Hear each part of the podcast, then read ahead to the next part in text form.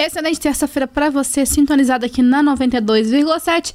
E está começando mais uma edição do nosso Jornalismo em Destaque. Jornalismo em Destaque esse que antecede o feriado do dia 12 de outubro. Com a nossa equipe de jornalismo, desejo uma ótima tarde para Elane Maciel, Leonardo Duque, Luana Carvalho e Vanusa Rezende. Vanusa, é com você. Oi, Isabela, boa tarde para você também. Uma excelente terça-feira, hoje, dia 11 de outubro de 2022. Agora, duas horas mais sete minutos, véspera de feriado. Amanhã, dia 12 de outubro, temos feriado nacional, né? Dia em honra a Nossa Senhora Aparecida, mas também temos aí é, comemoração de Nossa Senhora do Pilar, que é a padroeira da cidade da Diocese de São João Del Rei. Inclusive, esse também é pauta. Isso também é pauta aqui pro Jornalismo Destaque da 92,7. Vamos falar também sobre o que abre e o que fecha amanhã, dia 12 de outubro. E ainda sobre. Completa hoje uma semana daquela chuva de granizo intensa e vários, né? É, vários ocorridos, acontecimentos devido aí àquelas chuvas, muitas casas telhadas, né, gente? Veículos também que foram totalmente danificados. A gente vai fazer um balanço dos dados repassados pela Defesa Civil. Mas antes, no cenário nacional, a gente conversa com Leonardo Duque, porque o etanol lidera queda de preços até setembro, mas o diesel segue em alta, né, Léo? Boa tarde para você. Exatamente, Vanusa. Boa tarde para você também, para todo mundo que nos acompanha. Chegou a hora de fazer aquele balanço do mês sobre os produtos que mais subiram ou tiveram quedas de preços. Então, olha só, gente. O preço dos combustíveis, que a gente sempre fala por aqui, voltaram a ser os principais responsáveis pela deflação brasileira em setembro. Isso de acordo com dados divulgados nesta terça-feira pelo IBGE. A melhor notícia, no entanto, veio do preço dos alimentos, que tiveram deflação de 0,5% no mês, na primeira queda desde novembro do ano passado. No acumulado de 12 meses até setembro, o etanol passou a ser o campeão de queda de preços com recuo de 24,3%. Já a gasolina seguiu de perto, recuando 18,6%. Mas no diesel, que também é muito importante, né, porque impacta no preço dos alimentos, as quedas recentes ainda não conseguiram mitigar as altas anteriores. Com isso, o combustível ainda acumula uma alta de 45% em 12 meses, apesar da queda já de 4,5% no mês passado. Entre os alimentos, o leite longa-vida, que vinha pesando bastante no bolso dos consumidores, também voltou a dar uma trégua, com uma queda de 13,7% no mês. Mas, em 12 meses, a alta ainda é de 36%. Bom, Agora, a gente confere os itens que mais tiveram queda de preço no mês de setembro. A gente faz uma lista com os 10 principais. São eles: o morango, o pepino, a melancia, leite longa-vida, como falamos agora, o etanol também, manga, acesso à internet, gasolina, repolho, óleo de soja. Agora a gente fala no caminho contrário, os 10 produtos que mais subiram de preço até setembro. Temos em primeiro lugar o limão, encareceu bastante, cebola, tangerina, banana d'água, laranja, passagem aérea, maracujá, banana maçã, banana prata e a abobrinha. São itens, né, a maioria, grande parte que nós utilizamos bastante, mas a gente sempre busca aquele equilíbrio, né, Vanusa, porque não tem outro caminho. É, o Leonardo, e a gente fala também, né, sobre a questão aí desses, dessa deflação, alguns alimentos caindo, né, de, de preço, a questão aí do, do etanol está em queda, mas uma queda depois de uma acentuada alta, né? Tivemos vários e vários registros de alta dos preços então essa queda é natural. Uma hora a gente ia ter que ter o, esses preços, né, diminuindo mesmo, mas ainda assim altos, né, gente? Não tá fácil não. Duas ideias, agora a gente vai conversar mais uma vez com ela, a Luana, que traz o destaque do noticiário estadual. Mortes por meningite aqui no estado de Minas Gerais já superam todos os, os óbitos pela doença no ano passado. Dado triste, né, Luana? Boa tarde para você. É isso mesmo, Vanusa. Boa tarde a você e aos ouvintes. O número de mortes por meningite no estado até setembro já era maior do que todos os óbitos registrados em 2021. De acordo com a Secretaria de Estado de Saúde de Minas Gerais, de janeiro a setembro foram 617 casos e 92 vidas perdidas. No ano passado, foram 522 casos e 50 mortes. A meningite afeta pessoas de qualquer idade, mas o maior risco é para as crianças menores de 5 anos. Por esse motivo, o esquema vacinal é iniciado logo após o nascimento do bebê por meio da vacina BCG. A doença é provocada pela inflamação das membranas que envolvem o cérebro e a medula espinhal, as meninges. Ela pode ser causada por vírus, bactérias, fungo ou parasitas. As complicações podem levar o indivíduo a ter sequelas e até mesmo ao óbito. Ela pode ser transmitida por meio das vias respiratórias, de pessoas para pessoas, por gotículas e secreções do nariz e da garganta. Em alguns casos, pela ingestão de água ou alimentos contaminados. De acordo com os especialistas, a prevenção é feita principalmente pela vacina, que é oferecida pelo SUS nos serviços de vacinação e nas campanhas de multivacinação. Não há uma campanha anual específica para a imunização contra a meningite. Vale lembrar, né, Vanusa, que está acontecendo a campanha de multivacinação para incentivar a atualização da caderneta de vacinas e nos postos de São João del Rei, até o dia 21 de outubro, estão disponíveis 18 vacinas que compõem o calendário nacional. Basta levar a criança com o documento pessoal e o cartão de vacinas.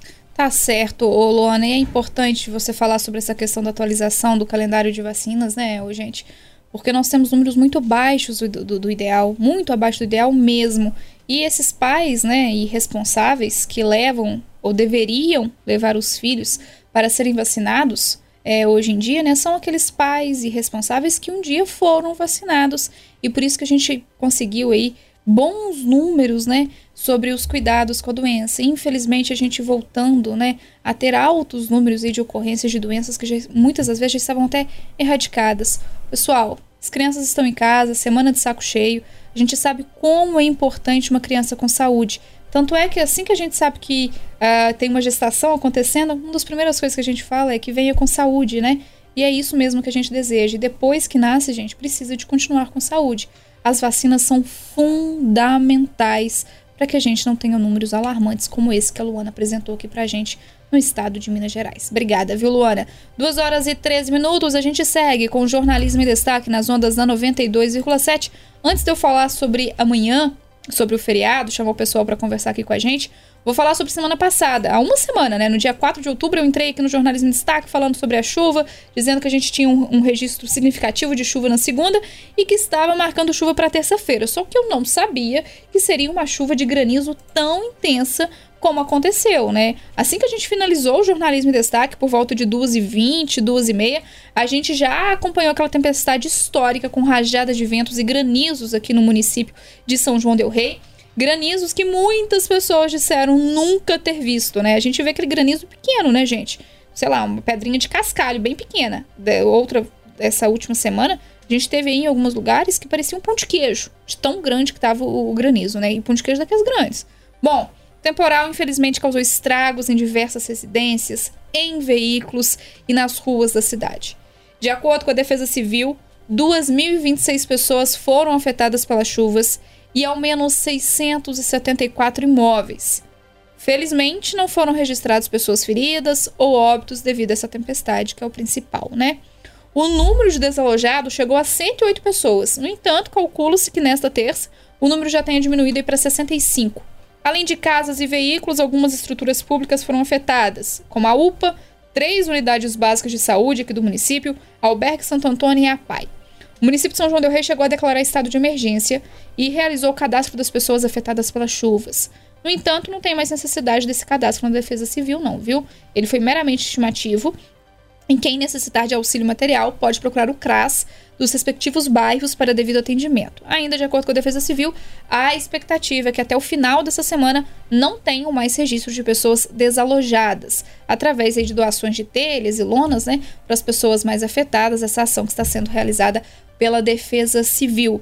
Lembrando que desalojado é diferente de desabrigado, né? Desalojado é quando aquelas pessoas ainda, as casas, os imóveis, só não estão às vezes com condições da pessoa dormir, por exemplo, né? Mas não desabrigadas, que é no momento mesmo que a pessoa não tem condição nenhuma, né? O imóvel foi demolido ou algo do tipo. Então nós tivemos pessoas desalojadas, um número até alto, né? 108 pessoas e hoje estima-se que esse número está em 65 pessoas aqui em São João del Rei. 2.026 pessoas afetadas, mas ao mesmo tempo, né, esse cálculo aí da Defesa Civil leva em conta também aquelas famílias, aquelas pessoas que procuraram por ajuda. A gente sabe que muitas pessoas não procuraram e a gente sabe também que tem a relação dos veículos, né?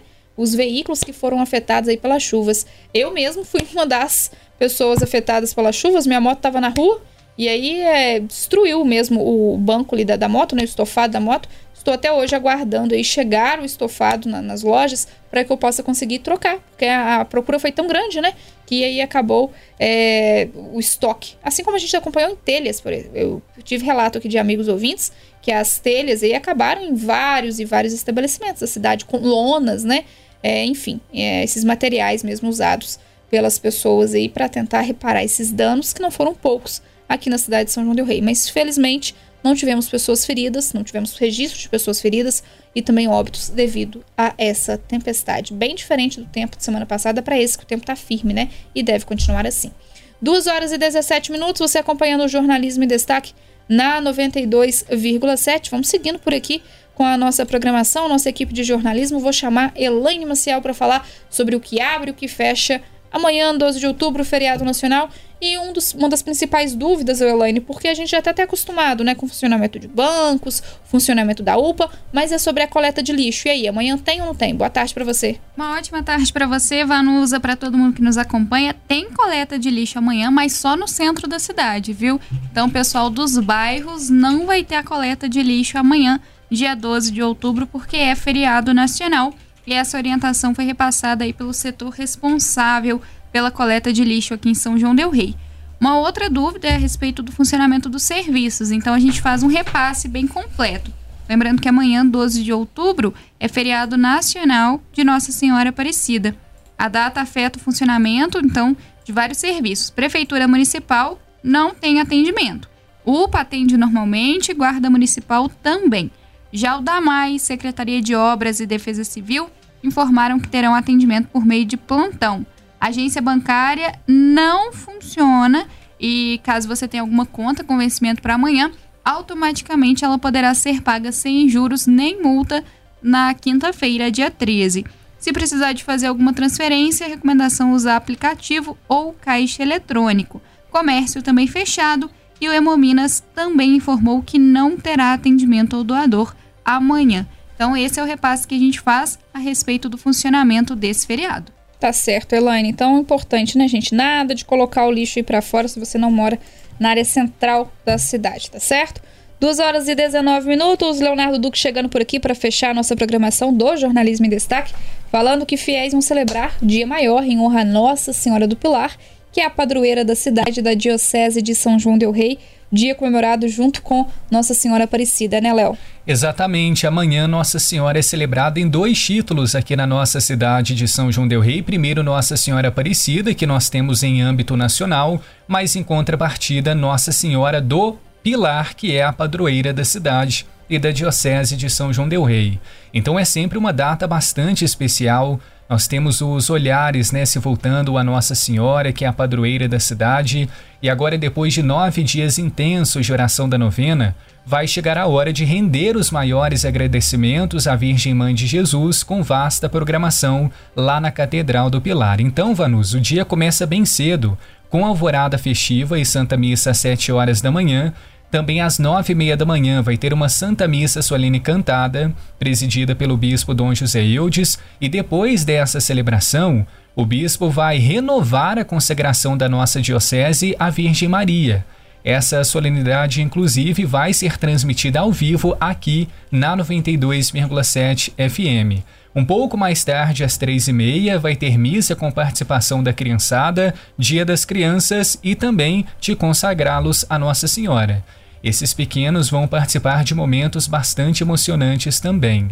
Às 5 horas, vésperas solenes com participação do coro gregoriano e às 5 e meia tem Santa Missa festiva. Logo depois, procissão solene com as imagens de Nossa Senhora do Pilar e de São Tiago pelas ruas da cidade. Lembrando que tem transmissão também pelas mídias sociais da Catedral Basílica e essa de 9 e meia aqui na rádio em Boabas. Tá certo, Leonardo, obrigada, viu, pelas suas informações da 92,7. Então tem programação diferenciada amanhã para o feriado. Agora, 2 horas mais 21 minutos, esse foi o nosso Jornalismo em Destaque. Muito obrigada a todos pela audiência, pela companhia aqui nas ondas da Rádio Boabas, que é mais informação. Lembrando que a gente permanece aí durante toda a tarde, levando as principais informações até você.